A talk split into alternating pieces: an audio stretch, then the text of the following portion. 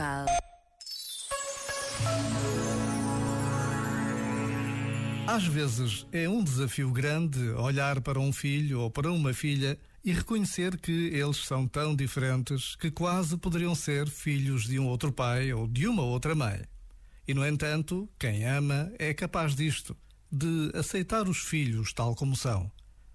O que os adolescentes mais esperam e desejam dos pais é isto: que eles os aceitem com os seus sonhos, os seus talentos e os seus anseios. Mesmo numa família, cada um é como cada qual. Este momento está disponível em podcast no site e na app.